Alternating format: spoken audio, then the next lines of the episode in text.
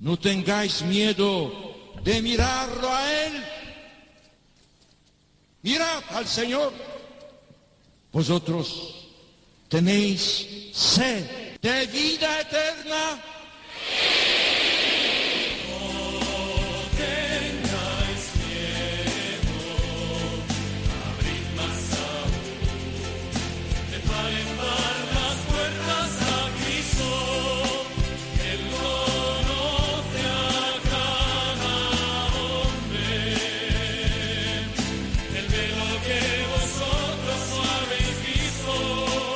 Comienza No tengáis miedo con el padre Juan Francisco Pacheco.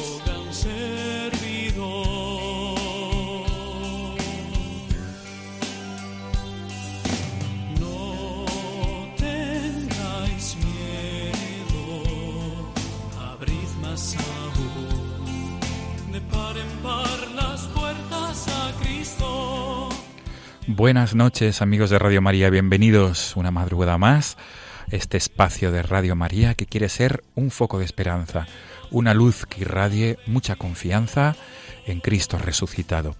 En el programa de esta madrugada, de esta madrugada de 12 de febrero y a las puertas de la cuaresma, amigos, vamos a detenernos en dos realidades, en dos noticias y para ello traemos a colación en el programa dos entrevistas con dos protagonistas. La primera entrevista será al rector de la Basílica de la Veracruz en Caravaca, en la región de Murcia, porque el pasado 7 de enero se clausuraba el año jubilar de Caravaca de la Cruz. Por este motivo, el rector nos va a hablar, el sacerdote rector de esta basílica, nos va a hablar de la experiencia en este año jubilar.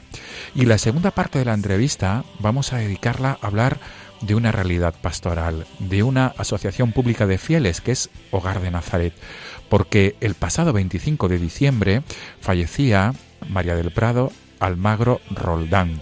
Ella fundó esta realidad del Hogar de Nazaret. Vamos a hablar con una de las religiosas que forman parte de esta realidad eclesial. Este es el sumario, amigos.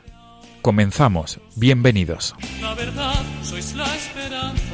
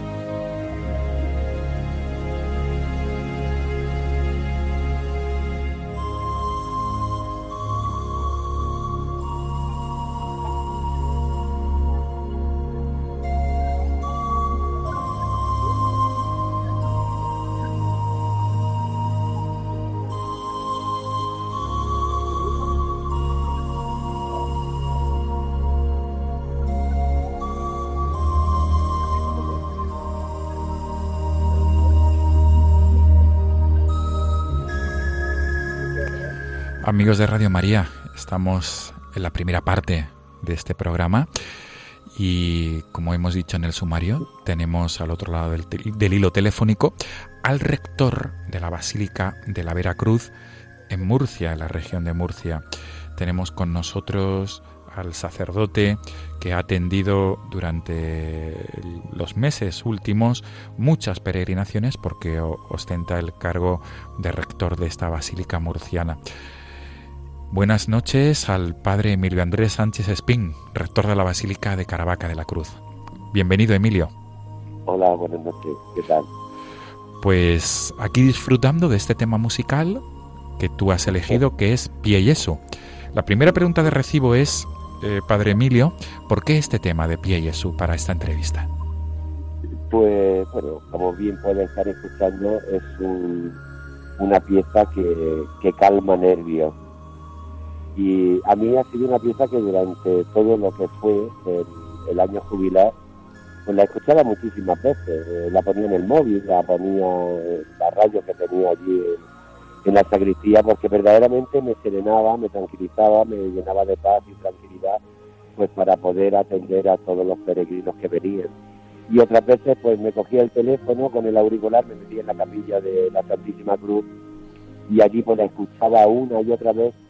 Y la verdad que teniendo a la cruz enfrente, y escuchando esta pieza de Requiem, pues la verdad que a mí me, estimulaba mucho, me ayudaba, me animaba y me daba fuerza para seguir atendiendo a todos los peregrinos que llegaban. Desde luego. Pues con tu permiso vamos a subir este tema musical, el volumen me refiero, vamos a subir el volumen y para que los oyentes de Radio María lo disfruten también durante unos segundos.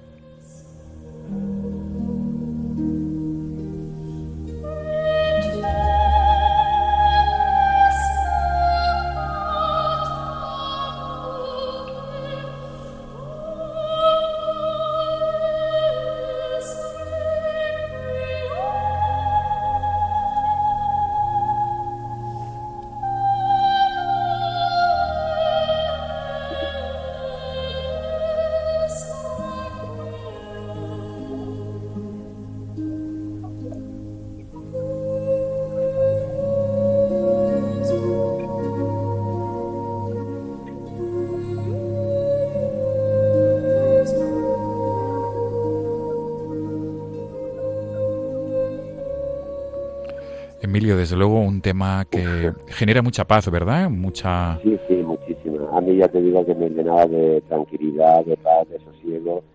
Y bueno, también me ayudaba en mi oración frente a la cruz, también me ayudaba muchísimo. Desde luego. Pues comenzamos este diálogo nocturno con, esta introducción tan bella de este tema Pia Jesu. Emilio, habéis concluido el año jubilar eh, de la Veracruz el pasado 7 de enero y estamos, estamos en vísperas también de un tiempo litúrgico en el cual se nos va a hablar muchísimo de la cruz. Si Dios quiere, pasado mañana, el día 14, comenzará el tiempo litúrgico de la cuaresma, con la celebración penitencial de la ceniza que será el próximo miércoles. Mm, y por este motivo hemos querido que invitarte ¿no? en el programa de, esta madrugada. Eh, Emilio, ¿cómo podrías resumir como rector que has atendido a tantos peregrinos durante el año 2017? ¿Cómo se podría resumir el año jubilar de la Veracruz? Pues bueno, yo resumirlo podría decirte que ha sido encuentro, fuerzas, diálogo con, con Jesús en, la cruz, eh, visión, fe, esperanza, amor, lo que he estado viendo eh, en todos y en cada uno de los peregrinos que, han pasado por aquí, por la, por la basílica. Verdaderamente, eh, si tuviese que, que ponerle tan solo una palabra, yo pondría amor. La palabra amor es la, que yo he estado viendo durante todo este año en todos los peregrinos que han pasado por la basílica, eh, el ver los rostros de gente que con el rostro lleno de lágrimas, las expresiones de, de la cara, eh, el fijar los ojos cuando sacan la cruz de la capilla, el ver cómo la gente eh, mira la cruz, la contempla, la revisa, y, y, y ves cómo la gente en esa expresión se aumenta eh, la fe, pero es una expresión de cara de, llena de amor, llena de amor y de esperanza. Eh, la gente sabe muy bien que todo el sufrimiento que pueda tener lo pone al pie de la cruz y sabe que la cruz lo, lo, va a transformar todo. De hecho, yo durante todo el año juvenil me he estado diciendo, insistiendo a la gente, iros pero no llevéis los sufrimientos, dejadlo aquí, el sufrimiento es para dejarlo al pie de la cruz. Eh, eh, la cruz ya de por sí es sufrimiento, ¿no? Yo lo he repetido muchísimas veces. La cruz es sufrimiento, por lo tanto Dios quiere que le entreguemos algo que es nuestro. Y ese sufrimiento que, que genera muchas veces la situación del mundo, la impotencia de las cosas, los odios que puede haber hoy en día, el rencor, la envidia, los recelos, todo esto. Todo eso es lo que hace sufrir a la gente, porque no, la gente todavía no ha descubierto que todo eso es dañino para, para eh, el espíritu, ¿no? Entonces el mismo Jesús en la cruz nos está diciendo, traer todo nuestro pecado a la cruz. Jesús quiere que, dejemos todo ahí porque él, muere en la cruz por, por, redimirnos a todos nosotros. Por lo tanto, nosotros tenemos la puerta abierta y tenemos que aprender a dejar también todo ese sufrimiento ahí, al pie de la cruz. Y tenemos que descubrirlo para dejarlo. Y es lo que yo le he estado diciendo a, a la gente durante, durante todo el año jubilar que hemos pasado, sí. Emilio, para ayudar a los oyentes que no conozcan, aunque supongo que la mayoría de los oyentes de Radio María ahora durante la transmisión de este programa o luego posteriormente a través del podcast del programa ya habrán oído y escuchado la realidad de Caravaca de la Cruz, los años jubilares. Em, ¿Podrías, por favor, ayudarnos a entender cuál es la historia de la Santa Reliquia y por qué motivo existen los años jubilares, años jubilares a perpetuidad? Bueno, hay un momento en la historia eh, allá por el año 1232, cuando Caravaca era territorio árabe, eh, lo que bueno todo el mundo ha conocido como la basílica, santuario, eso era un alcázar. Y habían detenido eh, pues, a varios personajes, los tenían detenidos, encerrados en la mazmorra de allí del castillo, y entre otros había un, un sacerdote, un sacerdote que había venido de Cuenca, vino a evangelizar, y bueno, lo detuvieron. Y el rey de ese momento, se llamaba Sei Abu Sei, pues vino desde Valencia pues para hacer un juicio a todos los, los detenidos que había. pero no quería matar a nadie, él tan solo quería, pues bueno, pues el que sabía hacer zapatos, pues hacer zapatos, el que era costurero, pues costurero, cocinero, etcétera, ¿no?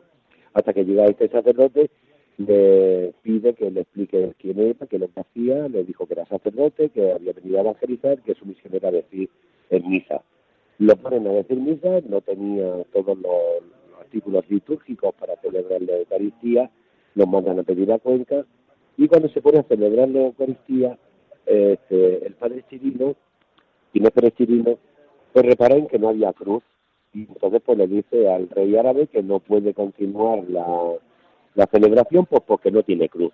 Y en ese momento, la estancia que hay a la parte arriba de, eh, del altar mayor, es un, habitáculo que es, que le decimos la capilla de la aparición, fue ahí donde estaba el padre Chirino celebrando la Eucaristía.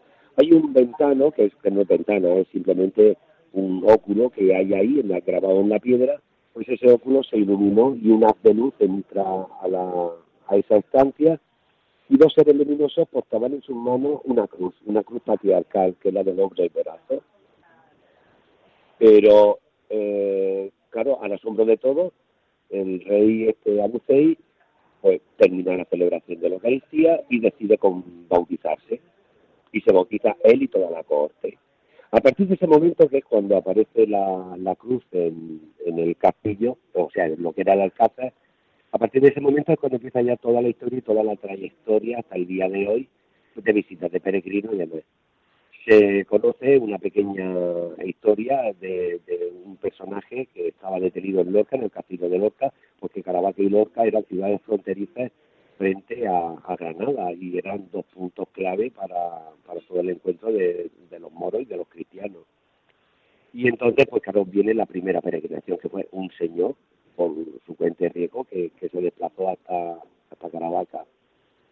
A partir de ahí, pues se da a conocer y empiezan a llegar los primeros peregrinos porque venían, pues eso, uno, dos, eh, de tres en tres, etcétera, etcétera. Y poco a poco eso se va extendiendo, de tal manera que todas las órdenes militares como Calatrava, los, sanjuanistas, la Orden de Santiago, eh, los templarios, todos eh, están aquí en Caravaca y viene una orden, viene otra, otra, hasta tal punto de que Santa Teresa fundó aquí en, Caravaca, San Juan de la Cruz fundó en Caravaca, San Juan de la Cruz estuvo aquí en Caravaca hasta cinco veces, en cinco ocasiones.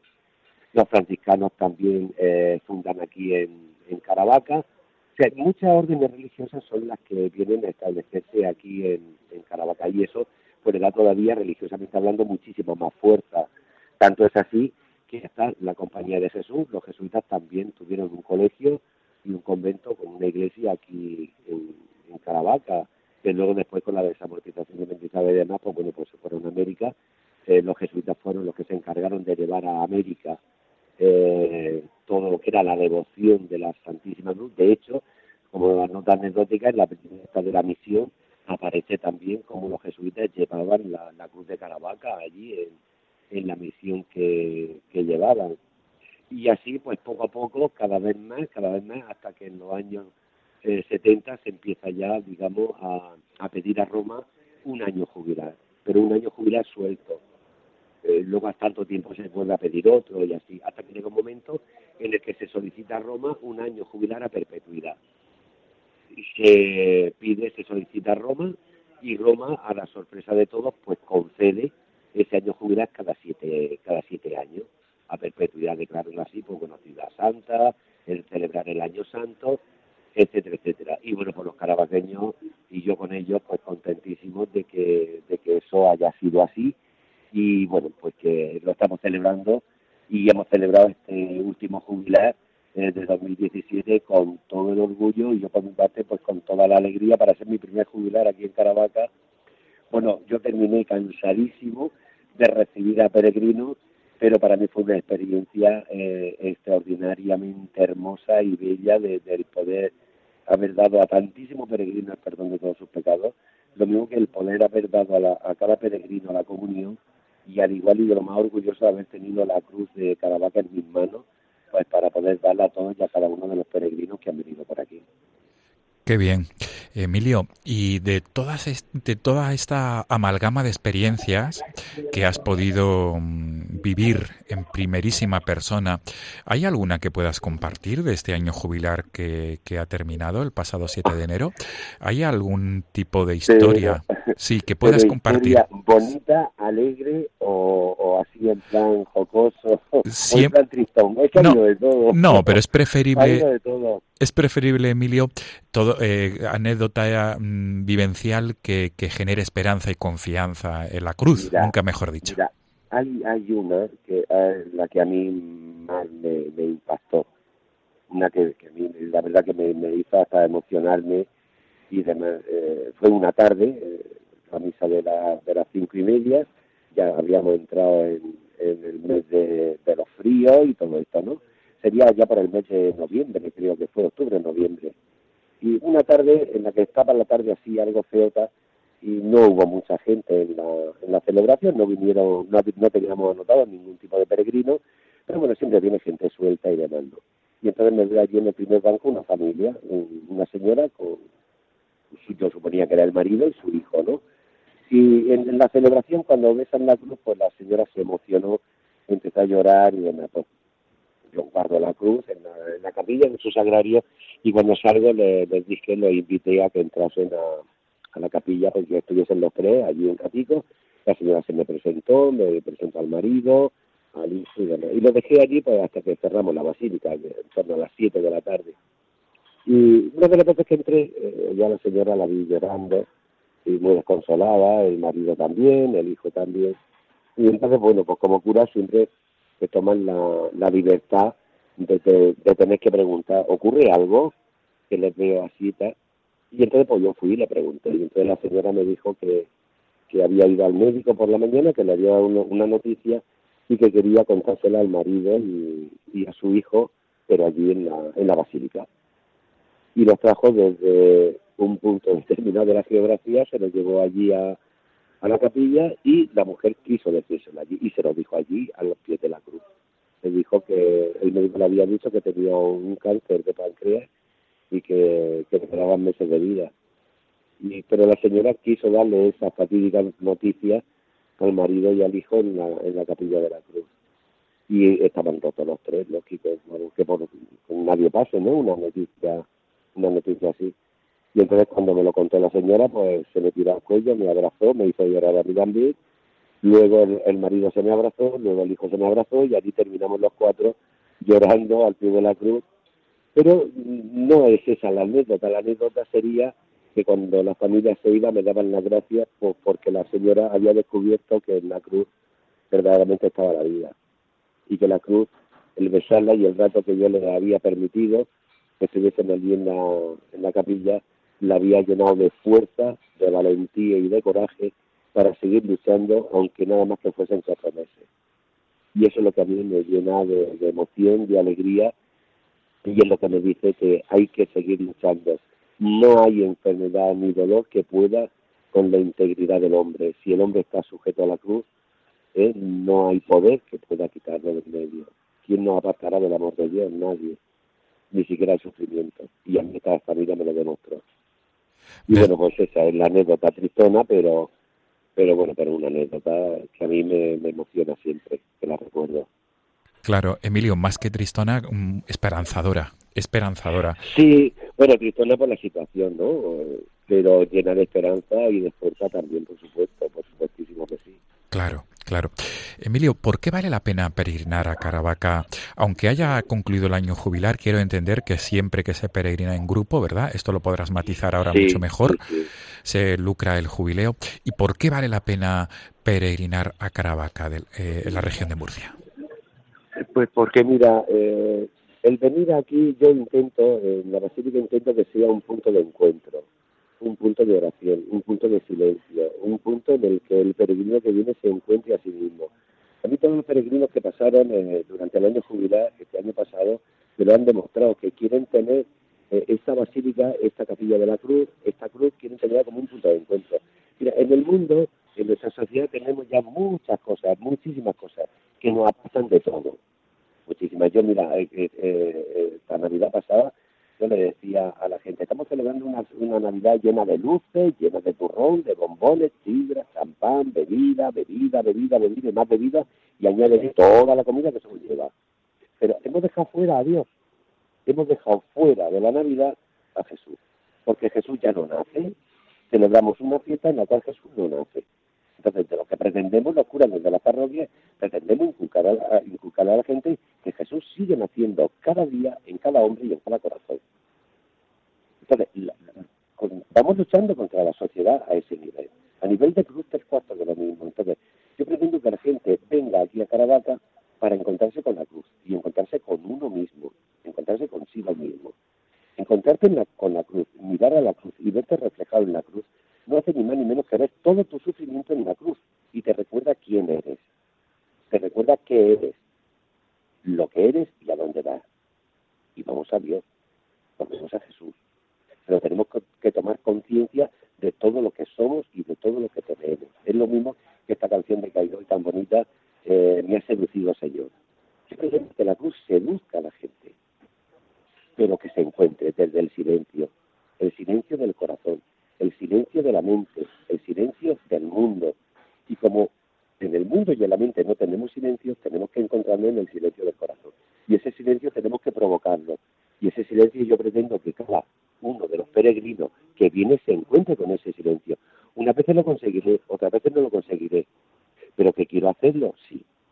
Tú estuviste por aquí en, en su momento y te diste cuenta que en el momento de, la oración de la Eucaristía, en el momento de la homilía, todo, todo el mundo es prestante, escuchando. ¿Por qué? Porque la gente tiene sed de Dios. Aunque no lo quieran reconocer muchas veces porque la gente se cree que son eh, los mejores, entre los mejores, no, no, pero que somos débiles, somos niños. Y como niños necesitamos el calor humano, necesitamos el calor de una madre. Y no lo tenemos, muchas veces no lo tenemos quizás pues porque hay gente que se enfada por sus padres, gente que ha perdido a sus padres, pero tenemos la cruz. Y la cruz, al igual que albergó a María, a los pies de la cruz, a San Juan, a los pies de la cruz, todos nosotros estamos también a los pies de la cruz. Y eso no lo podemos olvidar en ningún momento, porque el sufrimiento, por suerte, por desgracia, es patrimonio del hombre. Y sufrimos. Y no queremos sufrir, por eso eh, Dios nos pone como primer mandamiento amarás a Dios sobre todas las cosas. Pero nosotros nos empeñamos en amar a las cosas por encima de Dios. Y hemos dejado a Dios amordazado en una orilla en nuestros hogares en los cuales cogemos a Dios y lo desamordazamos cuando nos interesa. Entonces, eso no vale. Dios quiere ser único y exclusivo en nuestra vida. Pero el tener a Dios únicamente en nuestra vida no quiere decir que tengamos que olvidar a todos los demás. Al contrario, Dios nos está diciendo, en el hermano allí estoy yo, en el que sufre allí estoy yo, en el que llora allí estoy yo. Pero nosotros nos empeñamos en no ver, nos empeñamos en no querer mirar. ¿Por qué? Porque denuncia todo lo que somos y lo que no hacemos. Por eso yo pretendo siempre este lugar donde está la Santísima y Veracruz sea un encuentro personalizado de cada uno con la cruz. Es más, a mí me ha llegado gente a nivel personal, ay padre, me he puesto a explicarle eh, un poco la historia, un poco, hombre, tampoco me puedo entretener mucho con la gente, ¿no? Porque son muchos peregrinos los que vienen, pero el entretenerte un poquito con una señora, padre, ¿y por qué lleva el de doble brazo? ¿O por qué es de esta forma? ¿Y por qué lleva lo otro? ¿Y por qué es? ¿Por qué es allí? Y la gente tiene ansia de saber, porque la gente necesita encontrarse con Jesús.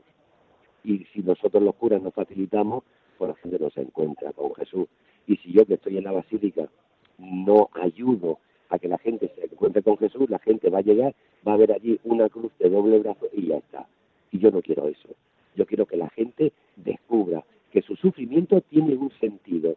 Y ese sentido que tiene es la propia salvación porque Jesús muere por ese sufrimiento que esa persona tiene. Y muere en la cruz. Y muere sufriendo. Y nos da ejemplo de fuerza, de tesón y de valentía para enfrentarnos a cualquier cosa que nos eche porque la muerte no es el final, el sufrimiento no es el final, nos prepara para encontrarnos con Dios. Lo mismo le pasó a Jesús cuando murió en la cruz. Aquel sufrimiento, el sentido que tenía era el paso que iba a dar por la salvación del hombre. Y bueno, me estoy enrollando mucho. para nada, para nada, para nada.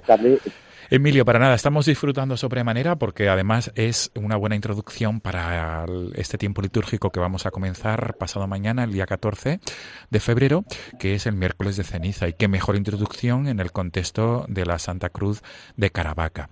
Emilio, para ir concluyendo, porque el tiempo apremia, eh, ¿cuál es, mm, desde tu experiencia sacerdotal, con muchas personas que, que han llegado con, con, situaciones precarias, eh, existenciales, situaciones de dolor, de sufrimiento.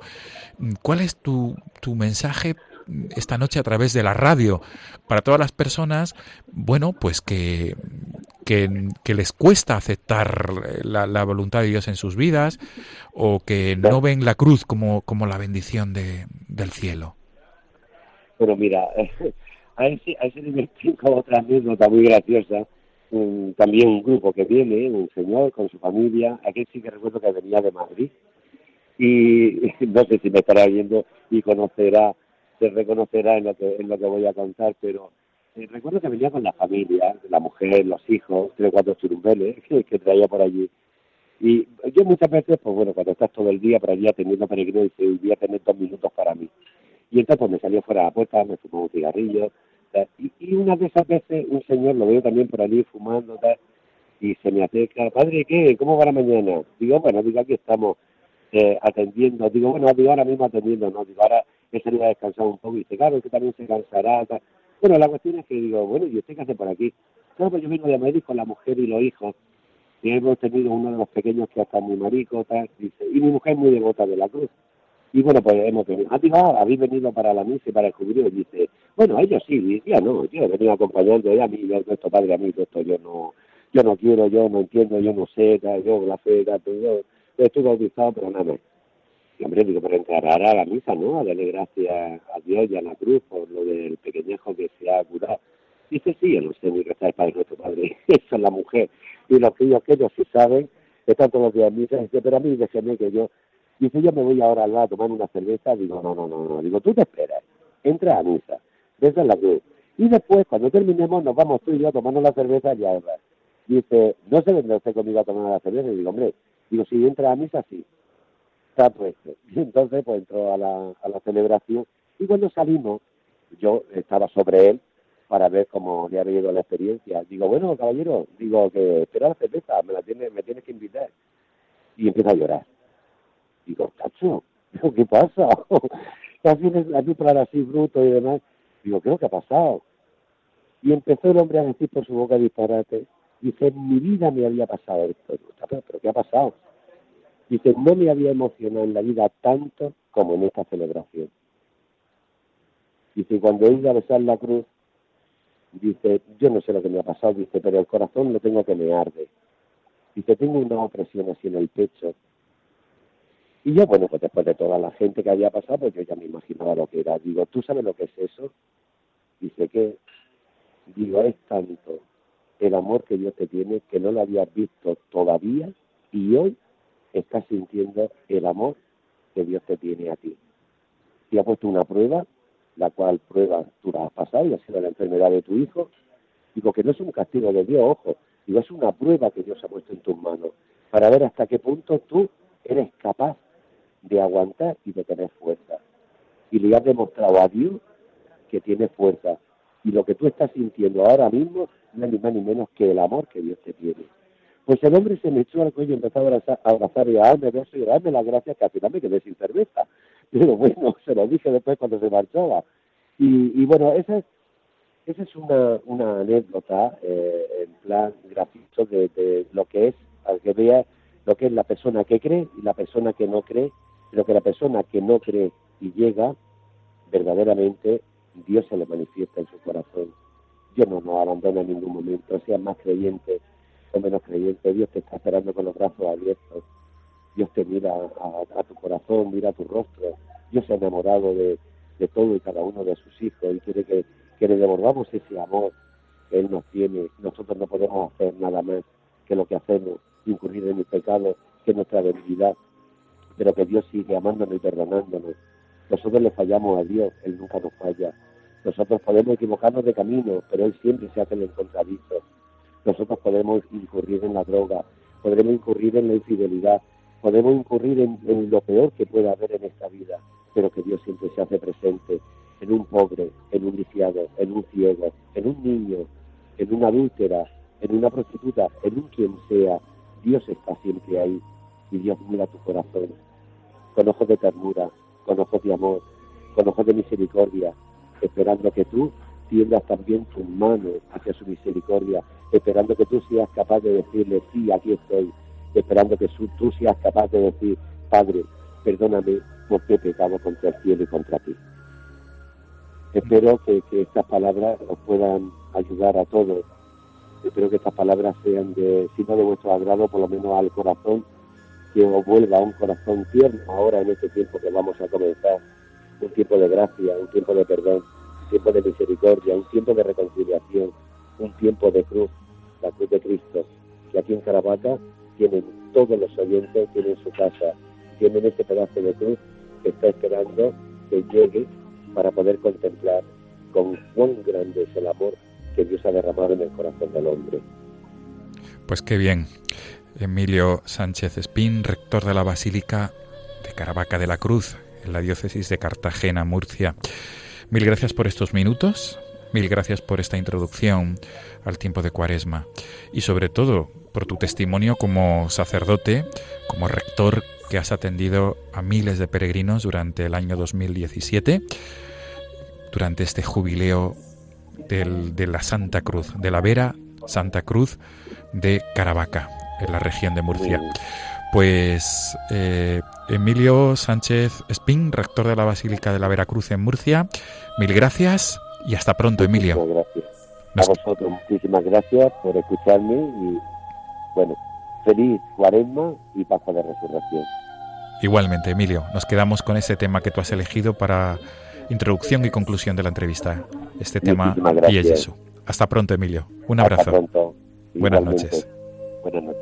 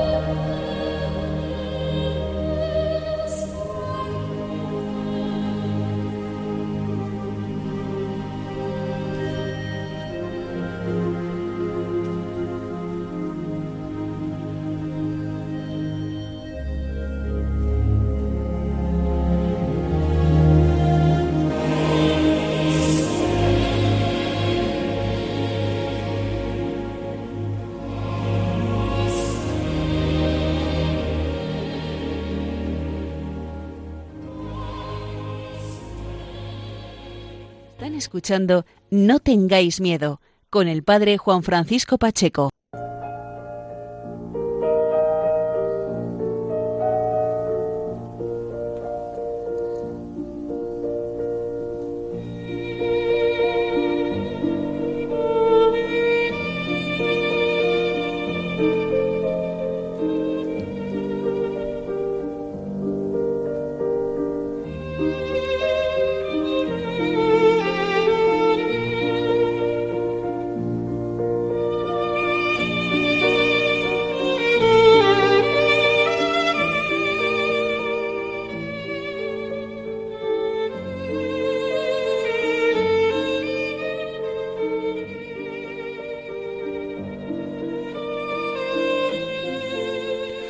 Amigos de Radio María, continuamos este programa en esta madrugada de 12 de febrero. Eh, ayer, día 11, celebrábamos la festividad de Nuestra Señora de Lourdes, esta advocación mariana tan vinculada con los enfermos y con la pastoral del enfermo. Traemos a colación este tema musical del Ave María de Suber porque la invitada, la segunda persona invitada en este programa, de esta madrugada eh, nos ha pedido que sonara al principio y al comienzo el Ave María de Suber. Ella es una religiosa que pertenece a la Asociación Pública de Fieles Hogar de Nazaret y está con nosotros a través del hilo telefónico eh, porque el pasado 25 de diciembre fallecía la fundadora y directora general de esta Asociación Pública de Fieles del Hogar de Nazaret. Me estoy refiriendo a la Madre María del Prado Almagro Roldán. Fallecía en Chiclana de la Frontera, en Cádiz, esta mujer apostólica que fundó este carisma y esta asociación que hoy en día sigue existiendo y trabajando y que es una institución de vida consagrada misionera que nace en la Iglesia con el deseo de ofrecer un camino de santidad, de santidad siguiendo la máxima evangélica. Si el grano de trigo que si el grano de trigo que cae en la tierra muere, da mucho fruto. Está con nosotros, a través del hilo telefónico, en Chiclana de la Frontera, la hermana Consuelo Chanadi. Gracias, hermana, por estar ahí y buenas noches. Buenas noches. Bienvenida a nuestro programa No tengáis miedo. Muchas gracias. Eh, el motivo, hermana Consuelo, de invitarla a este diálogo nocturno es porque queremos traer a colación en este programa eh, la realidad del hogar de Nazaret y sobre todo recordar a la fundadora, recordar a la Madre eh, María del Prado Almagro, que fallecía el pasado día de Navidad. Eh, ¿Por qué ha querido usted que sonara esta Ave María de Suber en el comienzo y el final de esta entrevista? Pues principalmente porque ella era una mujer muy mariana. Ella siempre decía que, incluso para comulgar quería sentirse llevada de la mano de María. Y entonces, bueno, pues más su último escrito que nos dejó pues fue precisamente un escrito mariano. Sí. Pues con su permiso, hermana Consuelo, vamos a subir el volumen, vamos a disfrutar y, y que esta música nos, nos introduzca en el carisma que usted nos va a relatar y a ilustrar el carisma y en la persona de la fundadora del Hogar de Nazaret.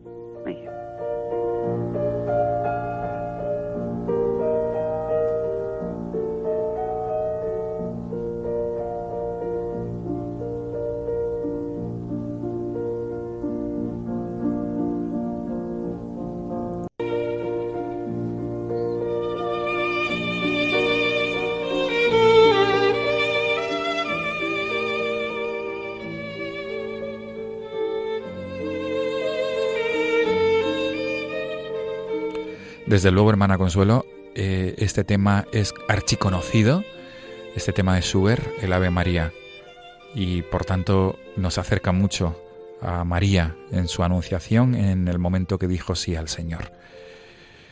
Hermana Consuelo Chanadi es eh, religiosa que pertenece a la institución, a la Asociación Pública de Fieles Hogar de Nazaret.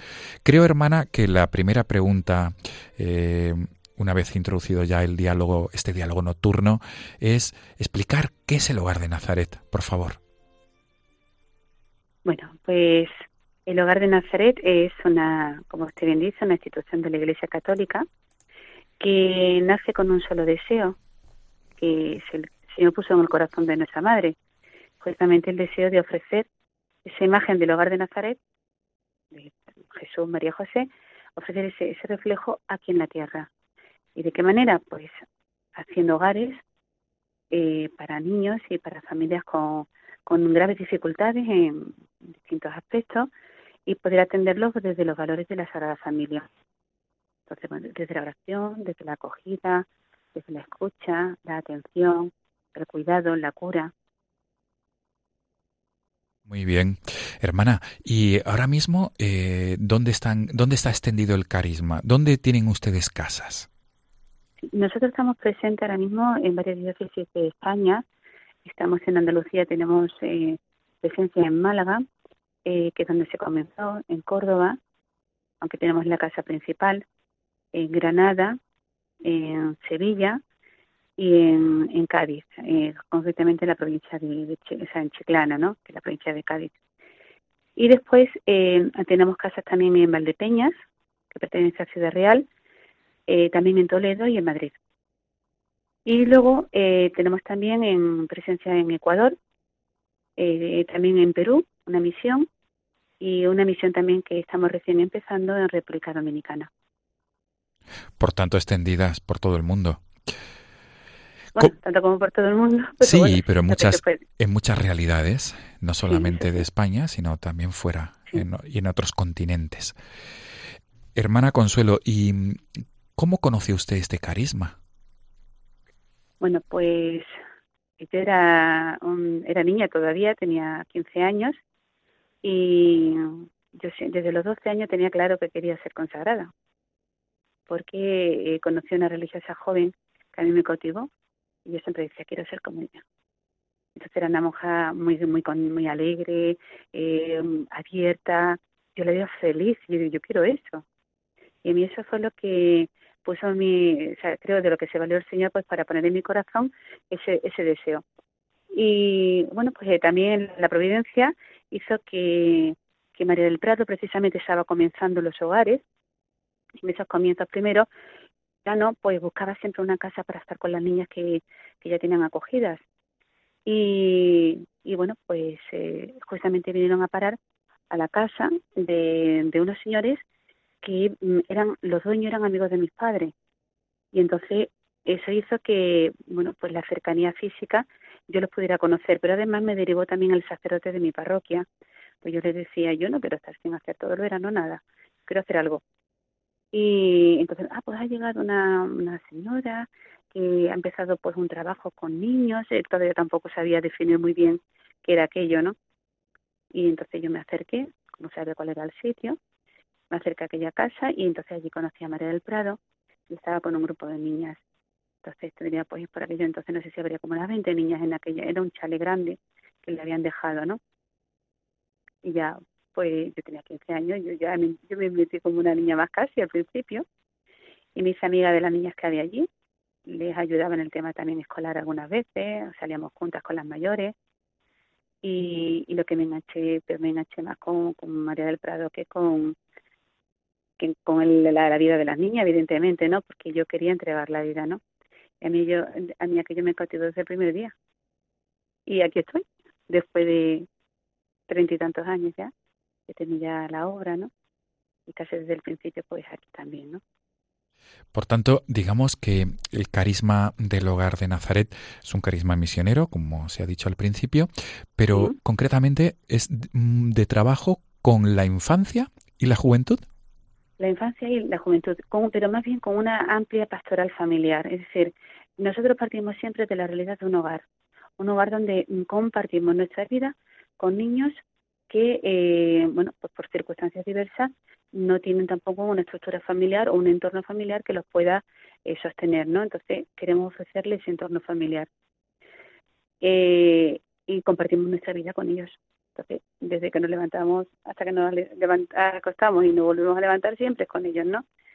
Y mmm, eso hace también, bueno, porque nuestra dedicación sea plena, los 365 días del año y las 24 horas del día. O sea, a nosotros nuestra vida es esa, ¿no?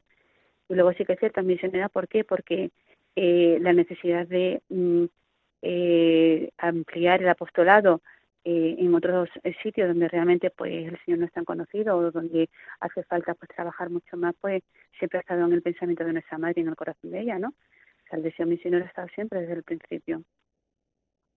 Hermana Consuelo, y por tanto, la, ¿cuáles son las características principales de esos niños y niñas que ustedes acogen en sus casas?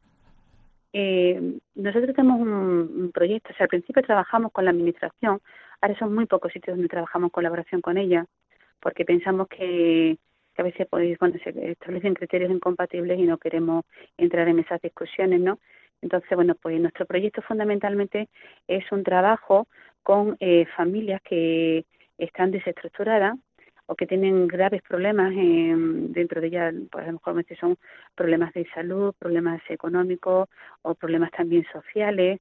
Y entonces, bueno, lo que hacemos es eh, acoger a los niños en nuestros hogares y trabajar con la familia, porque a nosotros no nos interesa desvincular a los niños de su familia. A nosotros lo que nos interesa es trabajar la familia en conjunto, pero entendemos que a veces hace falta dar un recurso a la familia donde eh, mientras el padre o la madre se están recuperando, poder atender a los niños de manera sana y estable para que ellos no se vean salpicados por la dificultad que sufren los sus mayores, ¿no? Entonces, principalmente es la, la tarea como, como la tenemos estructurada, ¿no? Sí que es verdad que concretamente en Sevilla tenemos dos hogares y esos hogares eh, sí están en colaboración con la administración, pero porque sobre todo acogemos niños enfermos son niños con graves discapacidades, con graves enfermedades, y sí que pensamos, bueno, pues realmente son muy necesitados, porque por sus limitaciones no es tan fácil ubicarlos en otros sitios, ¿no? Entonces hemos pensado siempre que ahí estaban también los preferidos del Señor y hemos continuado con esa labor también. Desde luego. Eh, hermana Consuelo, no cabe duda que la pastoral y el trabajo que ustedes llevan a cabo es una pastoral de periferia, tal como nos subraya el Papa Francisco. Sí, el Papa. Sí, sí. Es una pastoral. Además, es verdad que eso también nosotros nos ha invitado siempre porque a mí me da mucha alegría cuando escucho al Papa porque digo, es que confirma lo que ya hacemos. Entonces, eh, ¿por qué? Porque nosotros siempre el trabajar en los barrios, el hacer las misiones de misiones de barrios, ¿no? pero siempre los barrios más pobres. Y, luego eh, cuando hemos ido a misiones siempre hemos ido a las zonas más pobres. Entonces, es que era la periferia la que, la que hay que atender, ¿no? Claro, no cabe duda. ¿Cómo era la Madre María del Prado, la fundadora del Hogar de Nazaret? Bueno, ¿cómo describir a mi madre? Porque yo puedo decir que es mi madre, no sé, viviendo con ella desde que tengo 15 años, imagínese, ¿no? Eh, era una mujer sencilla, eh, mm, es increíble ver tan, tan, de manera tan patente cómo la humildad tiene su gran poder, ¿no? O sea, es decir, eh, mientras ella más se, se hacía pequeña y, y no quería hacer, darse a conocer, y donde ella trabajaba, pero de una manera incansable, eh, eso ha sido lo que realmente a ella la ha hecho grande, ¿no?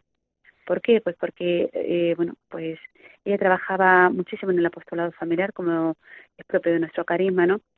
Y aquí ha dejado un movimiento de más de 500 madres, un movimiento familiar eh, de madre de Nazaret, ¿no? Y son muchísimas las madres que te lo componen. Igualmente em, tenemos otro, ella dejó también constituido un movimiento de matrimonios, también muy amplio. Y bueno, ya se, es verdad que trabajaba muchísimo con ellos, ¿no? Pero ella era una mujer que sin tener una, una gran formación cultural tenía la, la sabiduría de Dios, ¿no? O sea, ¿Por qué? Pues porque le dedicaba muchísimas horas a la oración. Y antes de las 5 de la mañana, muchísimos días ya estaba en la capilla rezando. Y, y claro, yo pienso que toda su sabiduría y toda su capacidad de, de consejo y de, y de discernimiento le, le, venían de ahí, ¿no? O sea, no, no de un estudio teológico, un estudio universitario, ni mucho menos, pero sí de una profunda vida interior que luego ya alimentaba también ciertamente con, con una autoformación, ¿no? Porque ella siempre tuvo mucha inquietud en el de, en la, en la cuestión de, la formación, ¿no? Entonces ella pues siempre tenía libros eh, de la vida de los santos, eh, la doctrina de la Iglesia, todas las encíclicas que iban saliendo, todas las tiene trabajadas, leídas, todas, los documentos de la Iglesia. Entonces ella, mm, ella misma hizo una autoformación eh, muy, muy importante, que es lo que también nos ha dejado ahora como legado, ¿no? Y, Pero su mayor fuerza yo creo que, viene de ahí, ¿no? Una intensa vida de oración. Y el Señor le comunicaba. Y ella, pues, como dócil que era, eh, se dejó trabajar. Muy bien. Ha resumido usted muy bien este, la faceta, la faceta apostólica que subyace en la faceta espiritual de, la fundadora de esta realidad a la que usted pertenece, al hogar, al hogar de Nazaret. Mm, ¿Cómo, cómo vivió la, la, Madre María del Prado sus últimos días? Usted, quiero entender que la acompañó en Chiclana durante sus últimos días de enfermedad. ¿Cómo fue? ¿Y cómo vivieron ustedes el día de Navidad? Porque mm, es un día de gozo y es un día además que despidieron ustedes el pasado 25 de diciembre a su fundadora. Vaya, pues sí. Evidentemente, eh, es una cosa que nos ha cogido a todos de sorpresa, porque ella era una persona con una vitalidad impresionante. Tenía 85 años, pero ya daba unas caminatas, subía escalera, bajaba escalera, trabajaba, o sea, era incansable. Y nos cogió de sorpresa, ciertamente, eh, este, este proceso de enfermedad tan rápido, ¿no? Porque yo creo que, que nadie se lo esperaba, pero de ninguna de las maneras. Entonces, mm, bueno, pues ella el miércoles eh, eh, de la semana anterior, no sé, de hace ya, estoy, un poco desorientada los días de, con todo este trasiego de, estos últimos días, ¿no? Pero el miércoles, eh, creo que era día 14 o 15, ella ingresó en el hospital por la tarde con un cansancio muy grande. Ya ella me venía diciendo anteriormente que le habían hecho una analítica que estaba con anemia. Pero eh, realmente mm, ese día se sintió muy mal. Entonces ella acudió al hospital eh, para, bueno, para que, para que la vieran. Y entonces, cuando le hicieron la analítica, le dijo el doctor, usted se tiene que ingresar ya, de manera urgente, ya. Entonces la dejaron ingresada y, bueno, pues al día siguiente, claro, yo fui a ver qué pasaba. Me vine para Chiclana desde Sevilla. Y, bueno, la circunstancia era que, bueno, tenía una anemia mm, muy grave, y que además pues bueno le había desajustado pues a todo a todos los niveles no entonces que lo que aconsejaba eran unas transfusiones y ver que aquello pues, bueno fuera avanzando o sea se fuera recuperando y se fuera superando. El, el viernes y el sábado fueron días pues de muchísimo sufrimiento para ella porque el cansancio el malestar no poder moverse o sea todo eso la tenía un agotamiento y a partir de ahí de esos dos días que fueron realmente malos, parece que de pronto pues empezó otra vez a, superar, ¿no? Las cosas parecían que avanzaban. Pues nosotros también aliviados, ¿no? ya la cosa parece que, que remonta, ¿no? Y, y, en esa estábamos cuando, eh, bueno, pasó el lunes, el martes, empezó a darle fiebre. Entonces el antibiótico que le estaban dando no parece que no le funcionaba y le cambiaron a otro tipo de antibióticos que parece que dio fe, surtió su efecto, estupendo, pues ya, otra cosa que parece que se, otro escollo que se supera, ¿no? Pero eh, llegado al viernes, el viernes fue un día muy especial porque eh, por la mañana llegó un sacerdote a darle la comunión, el padre José Manuel, que es un miembro asociado, nosotros tenemos los miembros consagrados, los miembros asociados, y entonces dio la comunión y estuvimos un ratito hablando. Y de pronto ella empezó a hablarnos de la necesidad de purificar todas nuestras acciones con el amor. Que cuántas veces hacemos cosas pero muy movidos por el amor propio y que era necesario poner el amor de Dios. Y entonces dice, le pregunté, bueno, y, y ahora ya cuando están pasadas las cosas, ¿ahora qué? Y me dijo, pues ahora tengo que aprovechar muy bien todo lo que el Señor me quiera presentar para purificar aquello que no esté bien. Y, bueno, estuvo muy graciosa ese día, muy elocuente.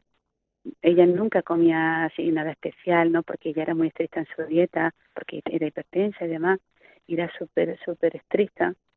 Y ese día dice, ay, a mí se me apetecen unas croquetas. Y entonces le trajimos unas croquetas de casa, nosotros encantadísimos que ella tuviera ganas de comer algo, ¿no? O sea, le dábamos lo que fuera. Pero era eso era novedoso en ella, ya jamás decía quiero algo o deseo algo, ¿no? Sino lo que le pusieran por delante y nada más. Y, y bueno, pues nos quedamos todos tan contentos que, que, bien, que la cosa va para adelante. Y el sábado, pues, entró en crisis. sábado era el día 23. Entró en crisis y de pronto fue un declive espantoso, tuvieron que sondarla, empezó a orinar sangre, parece que un fallo genérico orgánico y, bueno, pues la cosa empezó a empeorar, empeorar. Y realmente tenemos las frases más hermosas de ella durante esos dos días, del sábado y del domingo, ¿no? Ella, por la noche, cuando yo la acompañaba, me decía, esta es la noche del Calvario. Y decía, Dios mío, ¿qué estará pasando? Sufrió mucho con la sed, con la mascarilla de oxígeno, porque, claro, se le resecaba mucho la garganta, ¿no? Y, y entonces ya, en una de las veces, pues, Me dijo, Consuelo, ayúdame. Y yo le dije, pero, Prado, ¿a qué te ayudo? ¿En qué? Yo pensaba que era algo que necesitaba. Dice, a morir. Dame la mano. Y se quedó dormida. Dormida en ese momento. Y así duró como dormida en esa especie de, de, soporno desde las 5 de la mañana hasta casi las 5 de la tarde del día siguiente, que ya es cuando falleció, que ya era el día el día 25. Y, no, perdón, el día, sí, el día, sí, el día 25 es cuando ella falleció, ¿cierto? Y ya cuando murió, pues, estábamos todos alrededor suya, todos los hermanos los avisamos a todos, a todo, toda la comunidad, y estábamos todos alrededor suya en su último momento, pues, de rodillas y respondiendo a la Virgen que le abría las puertas del paraíso. Desde luego, que un final, nunca mejor dicho, un final santo, ¿no? Rodeado de los suyos acompañada de los suyos y fortalecida con los sacramentos. Pues hermana Consuela, Consuelo Chanadi, de la religiosa de la Asociación Pública de Fieles eh, Hogar de Nazaret. Mil gracias por acompañarnos en esta madrugada de 12 de febrero. Nos quedamos con este tema musical que usted mismo ha escogido para el principio y el final de la entrevista, el Ave María de Suber. Y sobre todo gracias por darnos ese testimonio de esperanza y confianza en el Señor, en el Sagrado Corazón de Jesús, de la fundadora del Hogar de Nazaret, de la Madre María del Prado Almagro Roldán. Mil gracias, hermana. A ustedes. Hasta pronto. Buenas noches.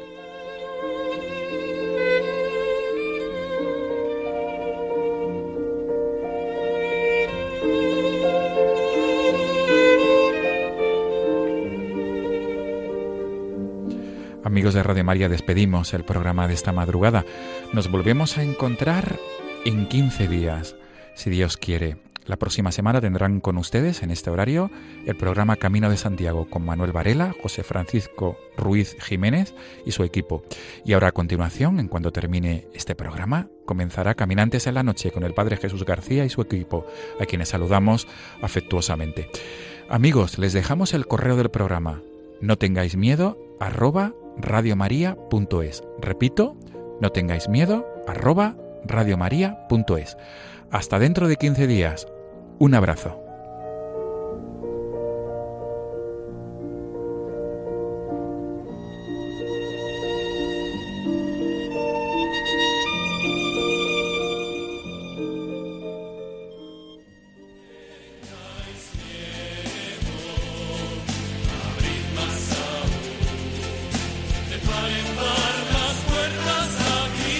Así finaliza en Radio María No tengáis miedo, un programa dirigido por el padre Juan Francisco Pacheco.